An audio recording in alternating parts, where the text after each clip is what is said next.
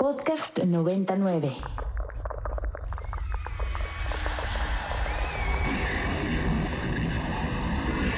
Radio Mórbido.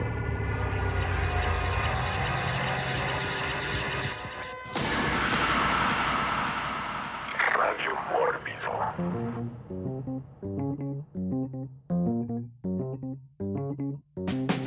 Hola, muy buenas noches, muy buenas noches.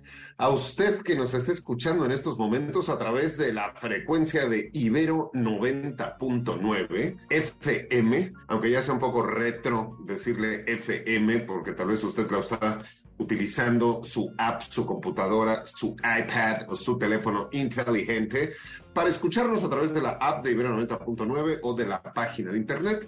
Pero si usted es vintage, y lo hace a través de las frecuencias de radio. También, también muy buenas noches y bienvenido a una edición más, a un programa más de Radio Mórbido.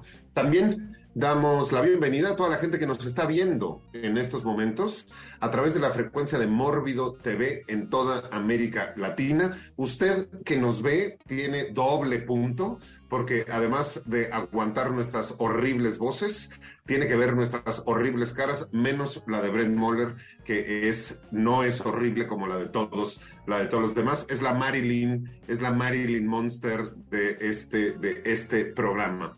Le recordamos nuestras vías de contacto. En todas las redes sociales nos encuentran como Mundo Mórbido, pero específicamente en esa, que era una buena red social, pero desde que Elon Musk la tomó, no sabemos qué está pasando, que es Twitter.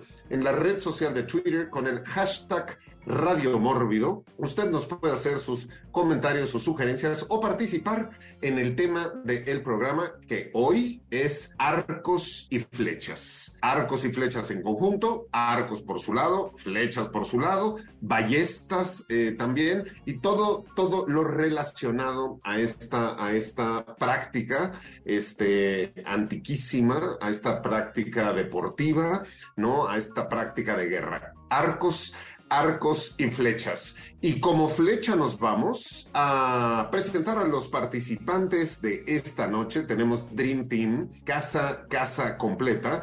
Y pues ya que hablábamos del deporte, que también es el arco y la flecha, vamos con nuestra reina deportiva, este, derecha como una flecha, Brent Moller. Hola familia mórbida, qué felicidad estar de regreso en un programa más. Muy contenta y emocionada de este tema porque pues no solamente creo que quizás es de los temas más amplios que hemos cubierto, amplios en el sentido de que hay un exceso de contenido de la cultura pop y del horror que tiene referencias de las cuales vamos a hablar en unos minutos. Muy bien, esa, esa hermosa voz y esa bella cara fue la de Bren, Bren Moller, conductora, fundadora, este, ya desde hace muchísimos años de Radio Mórbido, ¿no? Estamos muy, muy cercanos a que Ibero 90.9 como estación cumpla 20 años y Radio Mórbido está ya pasando de los 11 años, entonces prácticamente sí, somos un, un hermanito menor, pero hemos ido de la mano y hemos crecido juntos. Y diciendo esto, vámonos con The Archer, el arquero de la oficina,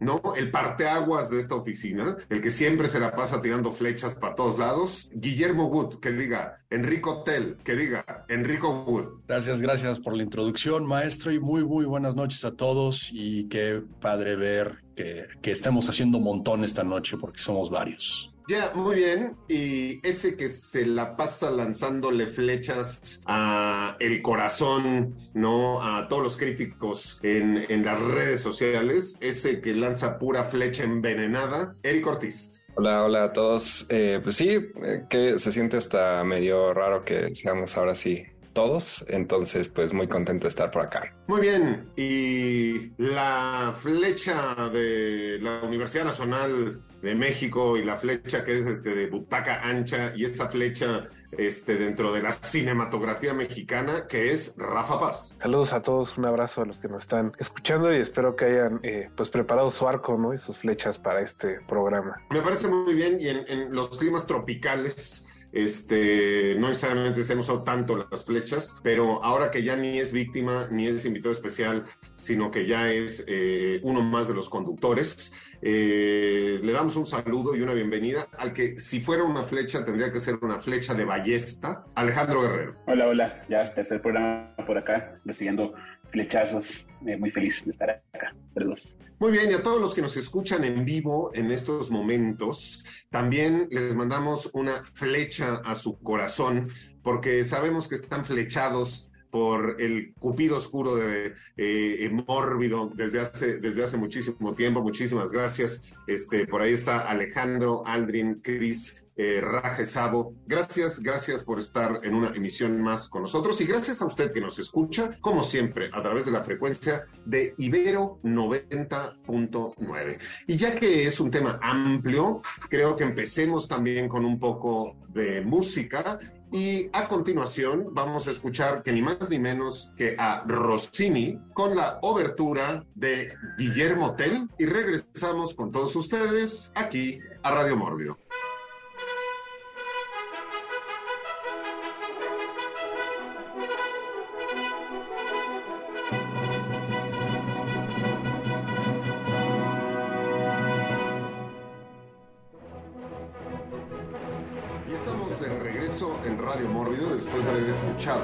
La obertura de Guillermo Hotel de Rossini. Y justo, justo Guillermo Tell es un personaje del que hablaremos más adelante en el programa que tiene no mucho, tiene todo, todo que ver con el tema del programa de hoy. Arco y flecha. El arco y la flecha es un sistema de armas de proyectil que es anterior a la historia escrita y es común a la mayoría de las culturas. Fue usado tanto para la caza como de arma ofensiva. Y empecemos una primera ronda con todos los eh, arqueros, arqueros y las flechas de hoy sobre nuestras aproximaciones, primeros recuerdos, recuerdos personales, este, nuestra primera flecha, nuestro primer arco o cualquier anécdota primigenia que tengamos con el tema de esta noche. Y vamos con el arquerito de la oficina, Enrico Wood. Ok, bueno, pues sí, yo eh, digamos que compré uno de esos arcos compuestos, así le llaman, que es como la versión moderna de, de, un arco. Pensé que estaba más caro, ¿no? La verdad es que hay unos que están medio baratos por los materiales y están como complicados porque en un arco clásico es una sola cuerda, en esta cosa es como una maraña de cuerdas. Entonces como que sí lo veía y, pensé que me recordaba las agujetas de mis zapatos, pero tengo dedos de salchicha, entonces como que no soy tan buen arquero. Entonces, este, digamos que era una época en la que podía gastar en tonterías y me compré una ballesta mejor y si las ballestas son un poco más, son, son, son, arcos para gente floja o con dedos como salchichas como los míos. Ok, la anécdota es que te compraste un arco y una ballesta. Y me compré la ballesta porque era muy malo para el arco, sí. ¿Hiciste algo con ella? ¿Algún animalito? ¿Algún compañerito? No, nunca maté a ningún animal, nada más este, las, las aventaba en la pared de la, del departamento que estaba rentando. No es muy ah. bonito porque luego hay que, hay que resanar eso cuando uno se sale del departamento, sí. Muy bien, arcos y flechas, Eric Ortiz. Creo que no, no tengo así como anécdotas directas. Lo relaciono más, por un lado, de, de, ver desde niño El Señor de los Anillos. Siempre lo he relacionado arcos con elfos, con Legolas, que siempre me gustó ese personaje, sobre todo por eso que era como muy preciso. Supongo hablaremos más de eso.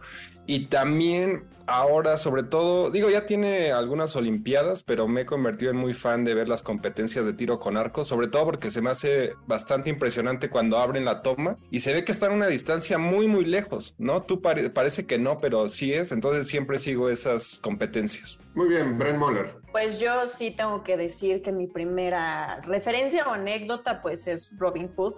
También recuerdo de pequeña que en los mercados donde vendían los juguetes tradicionales de madera mexicanos, vendían normalmente arcos de madera de colores y las flechas tenían como una cosita de plástico para que se pegaran a las ventanas. Pero eh, sin duda Robin Hood es de mis primeras referencias y también películas de mi infancia de personajes de la Edad Media como Ivanhoe o Lancelot y el Rey Arthur. Muy bien, Alejandro Guerrero. Eh, mi vecino en Costa Rica tenía un patio muy grande y había un pequeño aserradero en su patio del papá. Eh, hacíamos casas en los árboles y armas, este, pistolitas y metralletas según nosotros de madera, no, inofensivas, pero una, un día vimos Broken Arrow de 1950 con, con ¿cómo se llamaba el protagonista? Apellido Stewart, James Stewart creo que era, y entendimos, descubrimos los arcos y las flechas, entonces empezamos a, hacerlas ahí como rústicas, pero de ahí sí comenzamos a lastimarnos entre nosotros porque ya era como peligroso. Eso fue como el primer recuerdo de haber descubierto los arcos y las flechas y fue doloroso. Muy bien, Rafa Paz. Pues eh, debo decir que la verdad es que no, nunca me interesó de niño tener arcos flecha, ni, ni de estos juguetes como apaches, que creo que ahora ya no se dice apaches, pero que vendían en los mercados, ¿no? Con una hacha y su arquito. En realidad lo que sí me acuerdo es que de las varias veces que la escuela nos llegaron a llevar a Teotihuacán, nunca faltaba el niño que por alguna razón regresaba con flechas de obsidiana, esas que venden que tienen como masita en el palo y que la obsidiana se ve un poco cutre, dudo que sea en realidad obsidiana, que inevitablemente, como las compraban llegando a Teotihuacán, en algún momento del paseo se rompían, siempre regresaban a la escuela solo con sus pedazos de flecha, además de que, bueno, eh, las maestras eran bastante cuidadosas de que no le sacáramos el ojo pues, a algún otro compañero. Muy bien, a diferencia de las escuelas norteamericanas donde llegan ¿no? con eh, armas semiautomáticas, este, bazucas y casi algunos papás rednecks que llevan a sus hijos en tanque, aquí todavía estamos con flechitas, flechitas de obsidiana. Muy bien, yo mi, pues, mi anécdota, mi referencia con los arcos y las flechas, este, tendría que ser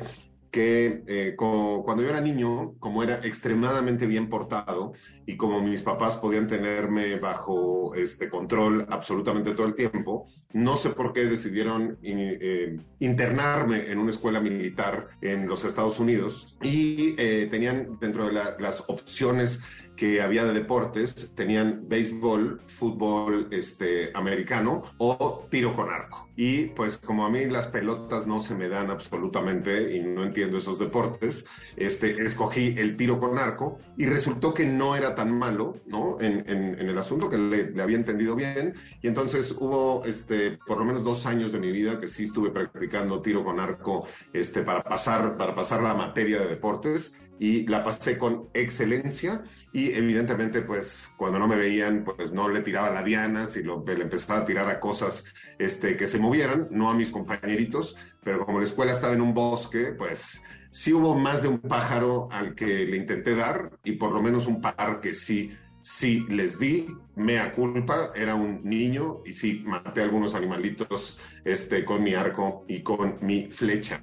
Diciendo eso, habría que decir que hoy en día los arcos y las flechas se utilizan principalmente para la caza y para el deporte del tiro con arco, a pesar de que todavía se utilizan en ocasiones como armas de guerra, ¿no? Pero el desarrollo de la pólvora y los bosquetes y los rifles y todo lo demás y el crecimiento del tamaño de los ejércitos llevó a la sustitución de los arcos y las flechas eh, como, como armas. Aunque podemos ver eh, innumerables este, películas como Rambo este, y Predator y cosas así, donde todavía no sacan, sacan las flechas, o podemos ver todo un sinnúmero de películas también donde no debes de hacer ruido y evidentemente una flecha es mucho más efectiva que un arma, un arma de pólvora. Como hay muchísimo de qué hablar en la cultura pop y no nos va a dar tiempo en las dos horas que tenemos, pues ya vámonos directo, ¿no? Este, en esta segunda ronda a empezar a hablar de cuestiones que tienen que ver ¿no? con la cultura popular, la cultura pop, las leyendas, eh, eh, etcétera, etcétera. Y ya que habíamos empezado con eh, Guillermo Tell, ¿no?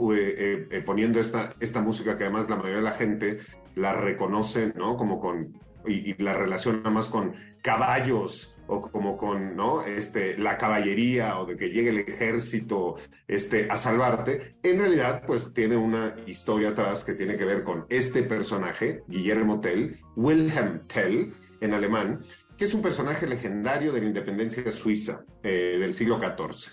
No existe ninguna prueba documental contemporánea a la fecha de la existencia de Guillermo Tell que pueda probar que se tratase de un personaje real. Su existencia aparece en una serie de relatos legendarios de los siglos XV y XVI que incluyen altas dosis de fantasía y motivos folclóricos. No obstante, resulta probable que algunos de los rasgos y episodios que se le atribuyen pertenecieran realmente a algún combatiente o algunos combatientes no identificados eh, que lucharon en la independencia suiza del siglo, del siglo XIV. Pero hay toda una leyenda eh, que tiene que ver con Guillermo Tell, este, y que de ahí este, el alcohol y las drogas han llevado a personajes como William Burroughs a de pronto estar en la cárcel. Pero hablemos de la leyenda como tal, y pues quién mejor que Enrico Wood para contarnos un poco más de Guillermo Tell. Resumido así como tipo Cliff Notes, pero ahí les va. Bueno, resulta que Guillermo Tell pues simplemente no le hizo reverencia al que era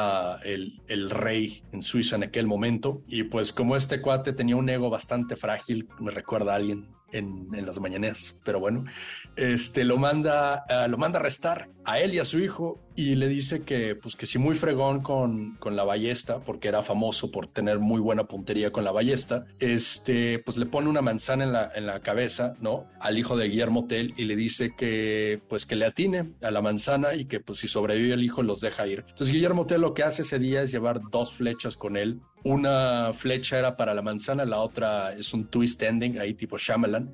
Entonces, pues usando sus dotes de super arquero, pues le logra dar a la manzana y libera a su hijo. Y cuando el rey le pregunta, bueno, ¿qué, qué onda con la segunda flecha? Le dice, bueno, es que la segunda flecha era para ti. En caso de que no le atinara a mi hijo, pues también te mataba por haberme obligado a matar a mi hijo. Entonces el rey se vuelve a enojar. Esta vez creo que sí le doy un poco de razón y dice, bueno, ahora sí me lo voy a echar. Guillermo de Tell huye, logra poner a salvo a su hijo. Para no hacerse las largas, se vuelve una figura clave en la independencia suiza y embosca a este rey y lo mata con esa flecha que le había dicho que era para él y bueno, el resto es historia. Muy bien, Eric Ortiz. Pues ahorita, por ejemplo, que mencionaba Rafa, ¿no? Lo de los apaches y los comanches, pues por lo regular siempre están eh, asociados, ¿no? Con esta onda, por ejemplo, en la película esta más reciente del depredador, que por un lado, ¿no? Está el depredador que usa como esta flecha automática, pero en, en esta última de Prey, está tal cual, la, la protagonista es Comanche, ¿no? Es una tribu que digo, ya viéndola está bien, está entretenida. Tampoco creo que profundice mucho sobre. Creo que Avatar, por ejemplo, es más profunda en esta onda espiritual de. Obviamente, los navis son ficticios, pero están basados, ¿no? En toda esta cuestión de las culturas indígenas. Pero bueno, también anda ahí la chica con, con un arco, ¿no? Y digo, ahorita igual hablaremos más de la otra chica, la de Avatar. Yeah. Muy bien, eh, Alejandro Guerrero. Eso que mencionaste ahora de Burroughs, este, fue en la calle 122, de, la, el 122 de la calle Monterrey. Siempre lo hacía con su esposa. Eh, la bromita esta de poner un vaso, era con un vaso de whisky, él le disparaba con una pistola Star 380, que creo que son de fabricación mexicana. Eran. Y esa vez estaban tan borrachos que le dio en la frente. Y él pensó que era una broma. Incluso cuando la vio en el suelo, ya muerta, pensó que era una broma hasta que ya los amigos llamaron a la ambulancia y pues terminó en la cárcel, en Lecumberri se llamaba, ¿no? La cárcel. Y pues sí, estuvo varios años ahí por dárselas de Guillermo Tell.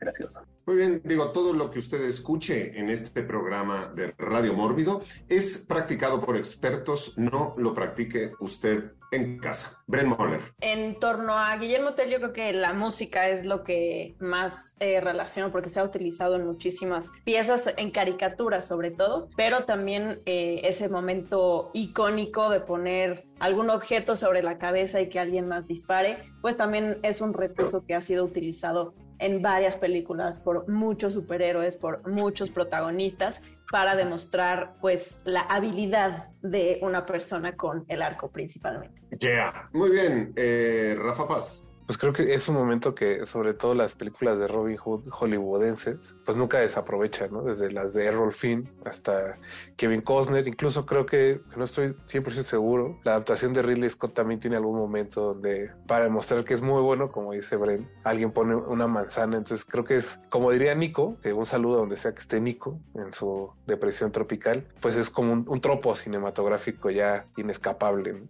Yeah. Pues a ver, eh, estamos hablando de las flechas, de los arcos, y tendríamos que tomar en consideración que es uno de los instrumentos ¿no? este, de, de caza y de, protección y de ataque más antiguos que existen. Nosotros podemos encontrar eh, puntas de flecha desde la época del Neolítico, ¿no? hace 65 mil años están fechadas las primeras puntas de flecha encontradas y eran evidentemente de piedra eh, y cuando digo de piedra, incluye este, eh, materiales que son tipo cristal, ¿no? Como el sílice o la obsidiana. Hay puntas de flecha de hueso, hay puntas de flecha de madera. Y cuando empieza la edad de los metales, pues empiezan, ¿no? También las puntas, las puntas de flecha de eh, metal. Y cuando hablamos de las cuerdas, ¿no? Que se utilizan, y aquí es donde si usted es un vegano, que realmente le molesten los comentarios o le lastimen a sus oídos, este, utilizar, en lo que se han utilizado los animalitos a través de la historia, pues es el momento donde usted tiene que cambiar o apagar este programa. Porque las cuerdas de los arcos se han construido de muchos materiales a lo largo de la historia, incluyendo fibras como el lino y la seda, que hacen gusanos, este antivegano, y el cáñamo. Otros materiales utilizados eran las tripas de animales, tendones de animales y cuero crudo. Fibras modernas tales como el Dacron o el Kevlar ahora se utilizan en la construcción de las cuerdas de arcos de manera comercial, así como cables de acero en algunos arcos compuestos. Los arcos compuestos tienen un sistema mecánico de polea con levas para eh, que se enrollan, eh, en los que se enrollan las cuerdas de los arcos. El nylon es útil solo en situaciones de emergencia, ya que se extiende, se extiende demasiado. La tecnología este, del neolítico hasta nuestros días ha evolucionado, ha evolucionado muchísimo y lo podemos ver justo en los deportes olímpicos, ¿no? Como ahora los arcos son unas cuestiones, ¿no? Sumamente, sumamente complicadas y elaboradas. Y como hay mucho de qué hablar, pues también hay mucho que escuchar. Y vámonos a continuación a escuchar a Harry Nelson con Me and My Arrow y regresamos con todos ustedes aquí a Radio Mórbido. Me and my arrow, straighter than arrow. Wherever we go, everyone knows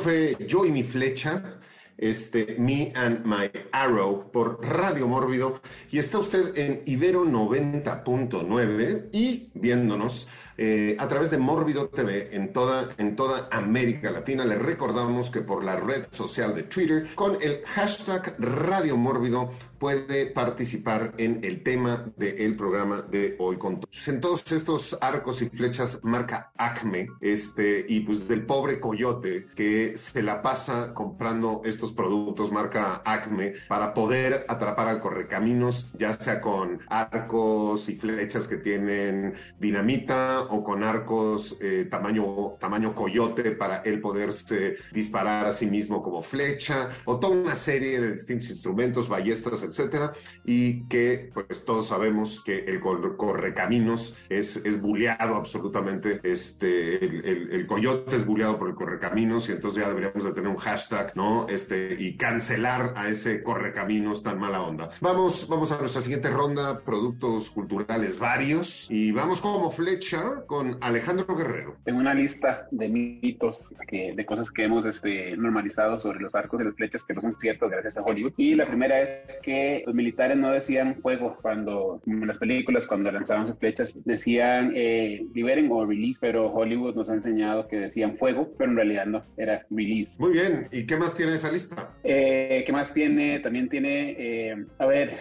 no hacen ruido los arcos y las flechas cuando, cuando estiras, que en las películas por diseño de audio también, como que le ponen el sonidito, como ese crujidito, este, tiene que estar ya como quebrándose el arco para que suene así, no suena. Entonces es parte también de los mitos del cine.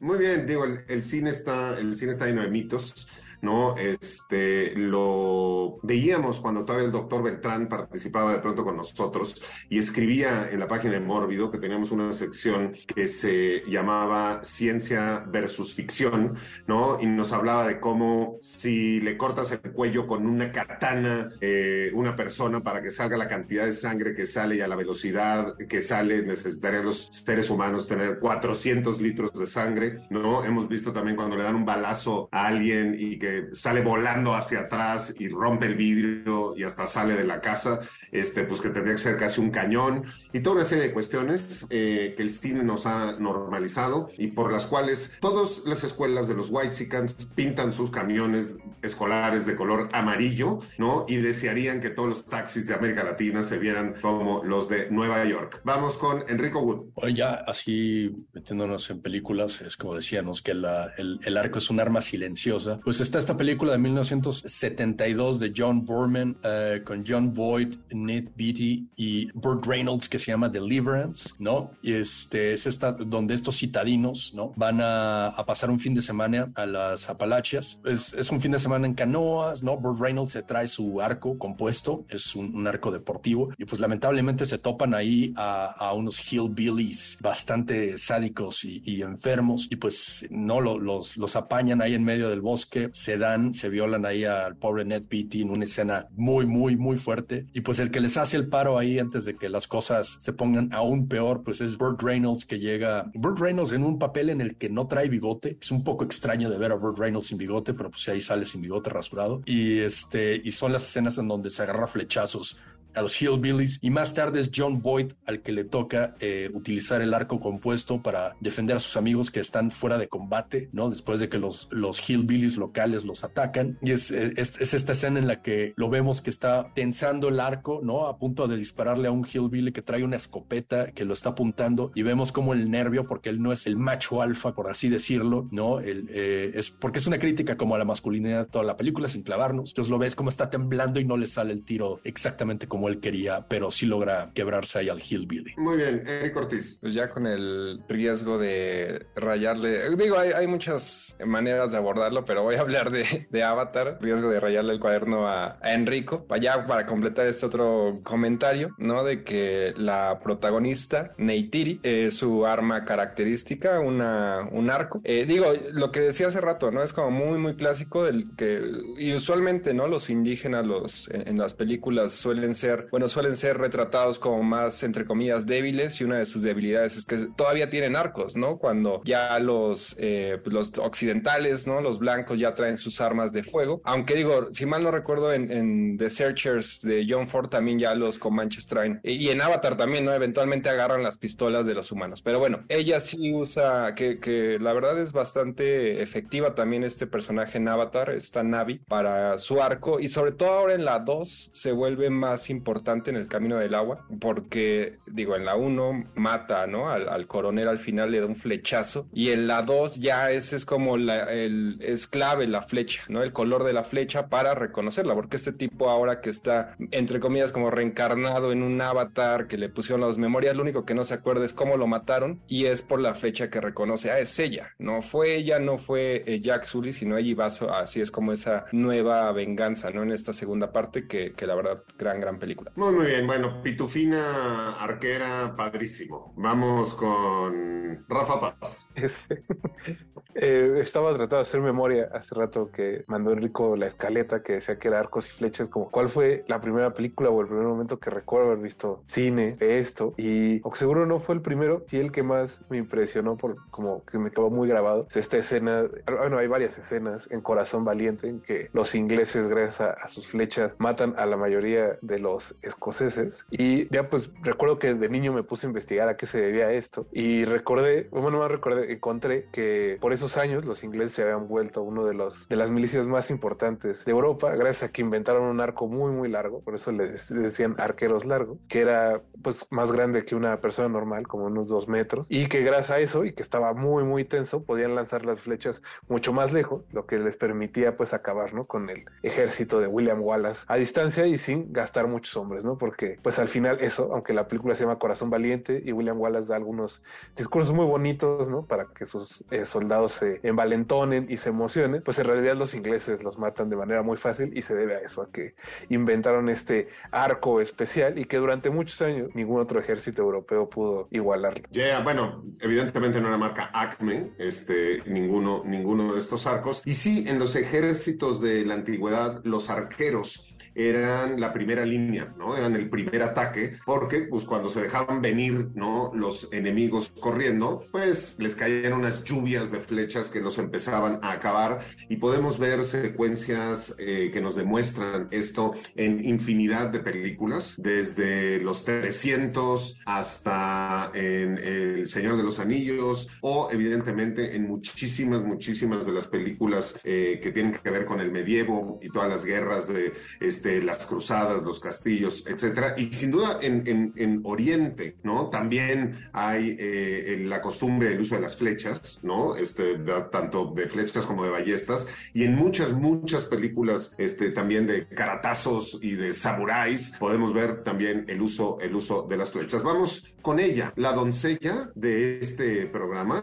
Brent Moller. Justo una de las películas que yo tenía anotada para hablar es la de Hero, esta película del 2002 de Jin Xiong, que justo una de sus escenas pues más emblemáticas es el asesinato eh, de una persona con una lluvia de flechas y es un elemento eh, repetitivo a lo largo de la película. Y también la segunda película que hace este director, que es House of Flying Daggers, también tiene un arquero muy, muy talentoso, al estilo Legolas, oriental. Pero eh, no quería dejar pasar también esas referencias culturales también de las flechas con veneno, que también se han utilizado pues en diferentes películas, ¿no? Sobre todo se ejemplifica en, eh, como mencionaron eh, Team Avatar, en culturas que remiten a lo prehispánico o a lo aborigen, eh, las amazonas también hay muchas referencias, entonces las flechas con algún tipo de estupefaciente o veneno también son pues elementos recurrentes, ¿no? Bueno, muy bien, y aprovechando que Brent Moller nos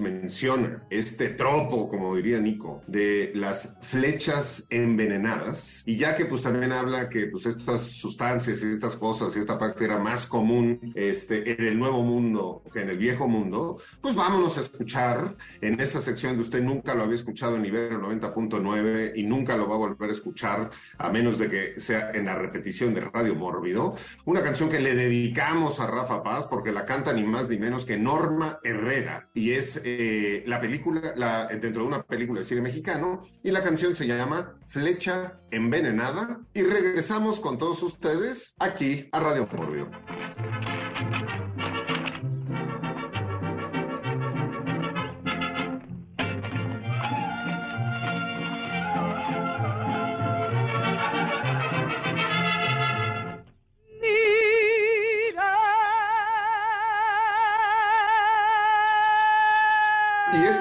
Norma Herrera con Flecha Envenenada, canción que dedicamos a Rafa Paz por su gusto, que es compartido conmigo, y su pasión por el cine mexicano. Y ya que la canción fue para Rafa, le damos la palabra a Rafa Paz. Justo también hace rato que estaba como pensando en el tema, creo que no he visto muchas películas, o no recordaba películas mexicanas donde el, como el elemento central fuera una flecha. Obviamente está este tropo de las películas de vaqueros de que alguien llega al- a algún lado y hay una carreta donde hay muertos, ¿no? Y siempre giran un cadáver y se ve la flecha en la espalda y quiere decir que acaban de atacar los apaches. Imagino que esta, este pedacito de canción de Norma Herrera debe ser de... Hay una película de Gastón Santos que se llama La flecha envenenada, así que por el título imagino que es de esa película. Nunca le he podido echar el ojo, pero imagino que es de eso. También buscando, pues encontré que hay una versión de René Cardona Jr. que se llama El pequeño Robin Hood, otra película mexicana muy poco vista, empezando porque yo tampoco la he visto. Y creo que la trivia más chistosa del cine mexicano respecto a flechas y arcos es que Alberto Isaac, este cineasta de los 70, que se hizo famoso por Tivoli y por su documental sobre las Olimpiadas del 68, pues durante su juventud compitió en nado olímpico, incluso creo que fue unas Olimpiadas, y su apodo era la flecha colimense porque era muy bueno nadando y pues se veía, ¿no? Como una flecha en el agua. Yeah. Muy bien, pues sí, sí, el pequeño Robin Hood, que el pequeño Robin Hood era ni más ni menos que René Cardona III, que sale, sale en esta, en esta película y que no habíamos mencionado justo a Robin Hood, que es bastante lame, pero ya está mencionado. Pues bueno, sigamos, sigamos la ronda con flechas y cultura, cultura pop. Y a mí me parece que una cosa que es muy triste es cuando se dieron cuenta algunos arqueros que pues una estaca y una flecha pueden ser prácticamente lo mismo y empezaron a matar vampiros con flechas porque hay toda una serie de películas donde pues a los pobres vampiros los andan cazando con flechas, entre ellas eh, Lost Boys, ¿no? Eh, y en Daybreakers este, también y de pronto eh, Van Helsing, este, en la versión donde Van Helsing es así como retrofuturo y tiene unas este, armas semiautomáticas este, de la antigüedad, este, también tiene ahí este, su manta vampiros con flechas y no perdamos esta ocasión para recordarle a toda la gente que no se lastimó ningún vampiro en la realización de este programa y que les recomendamos ampliamente no lastimar a los vampiros. Coman vacas, no lastimen vampiros. Alejandro Guerrero. Ahora que mencionaste a Robin Hood, es, eh, su influencia en otras películas, historias, me acordé de, de We Need to Talk About Kevin, que eh, Franklin, mi papá, le regala, el niño no, no, no muestra interés en nada hasta que le regalan el papá un arco y una flecha. Eh, se hace muy buen tirador, deja tuerta a su hermana, mata a la mascota y aún así papá cree que el niño no es malo, la mamá sí. Y eh, por un libro de Robin Hood se inspira eh, para lo, la, hacer una matanza en su escuela. Y en esa escena lo vemos este, que tiene atrás las, las flechas, está matando a la gente. Y eso me lleva a otro de los mitos del cine. Este, la gente con las flechas acá atrás. Este, es difícil, incómodo correr con flechas atrás. Este, se dañan por el movimiento, se pueden trabar, se puede romper la punta cuando la sacas porque no las estás viendo. Entonces lo ideal es andarlas en la cintura porque las estás viendo, estás vi- cuidas la punta cuando sale. Y ese es otro de los mitos. Entonces, este, sí, en esa película vemos como él saca las flechas y va disparando. No, no tiene sentido. Y pues sí. Muy bien, yo ahora que dice eh, Alejandro esto, como yo soy, la verdad, eh, bastante, bastante neófito en el mundo del Señor, el Señor de los Anillos, eh, no como Eric que dice, cuando yo era niño veía el Señor de los Anillos, no hombre, yo cuando veía el Señor de los Anillos creo que, a ver, llevaba años ya de salir de la clínica de rehabilitación, o sea, ya para mí eso de la, infancia había pasado hace mucho tiempo, pero también, este, no sé quién quiera contestar esto, si Bren o Eric, pero tal vez debería ser Bren porque dijo que Legolas. ¿Cómo? A ver, este Legolas se la pasa aventando, o sea, a lo largo de la trilogía avienta, o sea, como 402 mil flechas y tiene como siempre cinco flechas atrás. O sea, ¿de, de dónde? O sea, ¿hay algún motivo, hay alguna razón? O sea, ¿sí sabemos por qué son mágicas sus flechas y nunca se le acaban? Brent Moller. A ver, de entrada, yo estoy en shock por lo que nos acaba de decir Alejandro, que no puedes correr con las flechas atrás. O sea, me siento engañada por siempre. Todas las referencias que tenemos de los arqueros, entonces, son falsas. No estoy entendiendo nada. Yo creo que esa es una pregunta que que nos hacemos con la mayoría de los personajes arqueros, ¿no? Como que se reproducen. O, a ver, él como es elfo, quizás siempre tiene flechas mágicas. Eric, no recuerdo si en el libro explican en algún punto cómo siempre tiene supply de flechas, pero según yo no.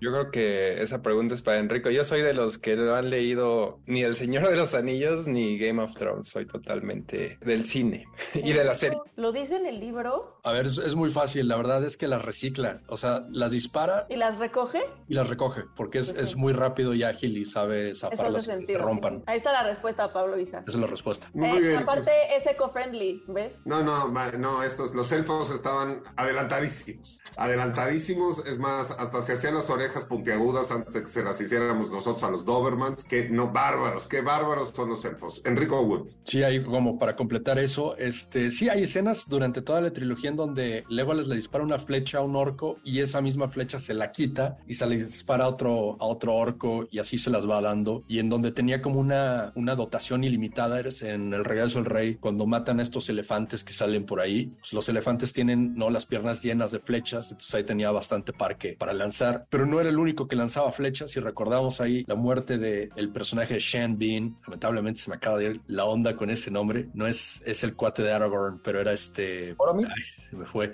El, el de Shan Bean, que es... Es Boromir. ¿Es quién? Boromir. Boromir. Cierto. Sí, Boromir. Al final se lo quiebran ahí los Urukai, que también sabían usar el arco y flecha, ¿no? Y lo dejan como este alfile- alfiletero al pobre. Y es, pues sí, ahí en el, en el mundo del Señor de los Anillos, pues el, el arco y flecha es como de las armas ideales. Y pues en, en el Hobbit, que me hace una trilogía muy mal hecha, lamentablemente, pues ahí también tuvieron sus prequels, ¿no? El Lord of the Rings. Pues hay una, hay una elfa que es interpretada por Evangeline Lilly, ¿no? Que ahí, eh, ahí la trae, trae hoy un, un crush con un enano para que vean que también hay, hay como sus relaciones interspecies ahí en el en Middle Earth y ella es pues como vendría siendo como la Legolas de esa versión hasta que pues llega el Legolas normal, ¿no? A- se asema ahí como en- es un tipo cameo extendido, ¿no? De Orlando Bloom al final en, en la batalla de los cinco ejércitos o algo así. Bueno, muy bien, ya le dedicamos demasiado tiempo a esa lame costa. Este, hay mucho, mucho más de qué hablar.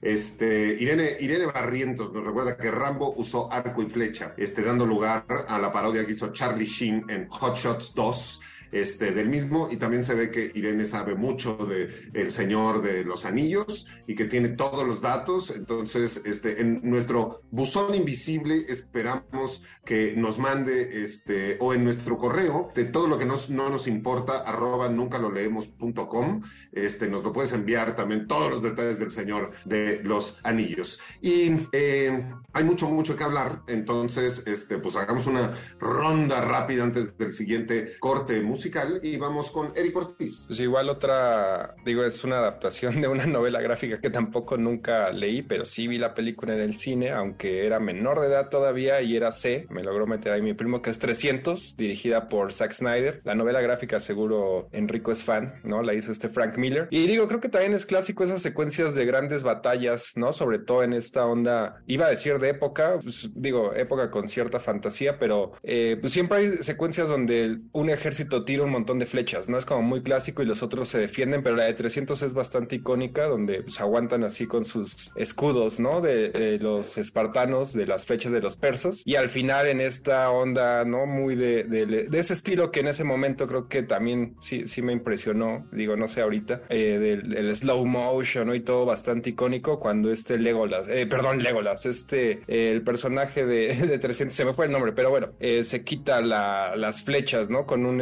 espadazo, si no mal recuerdo, de su, de su escudo y que también, repito, toda esa 300, ¿no? Tiene esa onda muy de, de slow motion y, y muy estilizada. Yeah, muy bien, Alejandro Guerrero. Hablando de flechas infinitas, eh, está el personaje de Daryl Dixon en Walking Dead, que de hecho no es parte del cómic, no existe en el cómic, lo crearon para la serie y aunque no estaba en el cómic, se convirtió en uno de los personajes más, más populares de la serie. Este, pasan años de, de esto, de esta fin del mundo y sigue teniendo flechas infinitas. Eh, a veces vemos cómo se las arranca a los zombies y las sigue usando cuando las flechas, cuando las arrancas, deberían de quedarse adentro de la punta. Pero bueno, es otro de los mitos en los no, no, se, no, no se puede sacar tan fácil, a no ser que esté muy podrido el zombie. Es, y tan popular ha sido ese personaje que ahora se suponía que le iban a dar una secuela. Terminó la serie vienen otras, otras secuelas de los personajes. Iba a tener su propia serie en Francia, ambientada en Francia, pero algo pasó y se la cancelaron. Pero sí, eh, es otro de los mitos. No es tan fácil sacar una flecha de un cuerpo. Y este venía, la sacaba y la seguía usando y nunca se le acabaron. Muy bien, Rafa Paz. Pues, o sea, ya nada más para terminar, digamos, con la, la sesión del Señor de los Anillos, pues también el dragón Smoke, lo siento Pablo, se muere porque Bardo en el pueblo, a pesar de que es un dragón y que tiene escamas impenetrables, tiene un huequito en el pecho y que Bardo le alcanza a picar con una flecha y así se muere el dragón. Ya lo siento Pablo, me paso a retirar. Muy bien, está bien, le picaron el agujero al dragón y se murió. Brent Moller. Eh, yo me quiero sumar a tu referencia del el inicio de este Justo en Underworld, eh, Rise of Lycans, eh, se utiliza la ballesta que mencionó Enrico Wood y eran ballestas de tres flechas. Y pues me acordé porque dijiste que no hay que matar a los vampiros, ¿no? Y toda esa saga pues es justo los Lycans contra los vampiros y bueno, esa es una de las armas que utilizan en la película. Es que los hombres lobo llevan siglos ardidísimos este, con los vampiros. Es lucha, lucha de clases. Lucha de clases. Comentario rápido antes de irnos al corte, Enrico Wood. El rápido. Ahí, este, bueno, este sí es muy, muy rápido. Originalmente la versión de Ridley Scott de, de Robin Hood iba a ser más bien sobre el sheriff de Nottingham como el bueno y Robin Hood iba a ser el criminal y al final pues así Ridley le dio frío. Por eso es que Russell Crowe salió en esa película. Él ya estaba firmado para ser Nottingham y la verdad es que está muy ruco para ser Robin Hood. Muy bien, pues estamos en Radio Mórbido hablando sobre arcos, arcos y flechas y ballestas y todo, todo lo demás. Y justo hace unos momentos nos hablaba Enrico de estos grandes elefantes, ¿no? Y que nosotros también lo podemos ver, este, me parece que en 300, pero también estos grandes como elefantes y mamuts que salen en una de las últimas batallas de El Señor de los Anillos y que pues ahí le están echando, ¿no? Con sus arquitos y con sus flechas este, al elefante para ver ahí cuándo lo matan. Y pues es un poco de risa loca porque pues una flecha a un elefante de ese tamaño pues absolutamente no le hace nada. Es como si fuera un piquete de Y con esta imagen, ¿no? De los humanitos echándole flechitas a los elefantotes, nos vamos a escuchar a Lippy Lee con la canción Little Arrows. Y regresamos con todos ustedes aquí a Radio Mórbido. There's a boy, a little boy, shooting arrows in the blue, Y el martes, el segundo día, Dios creó a los monstruos. Radio Mórbido. Para más contenidos como este, descarga nuestra aplicación disponible para Android y iOS o visita Ibero909.fm.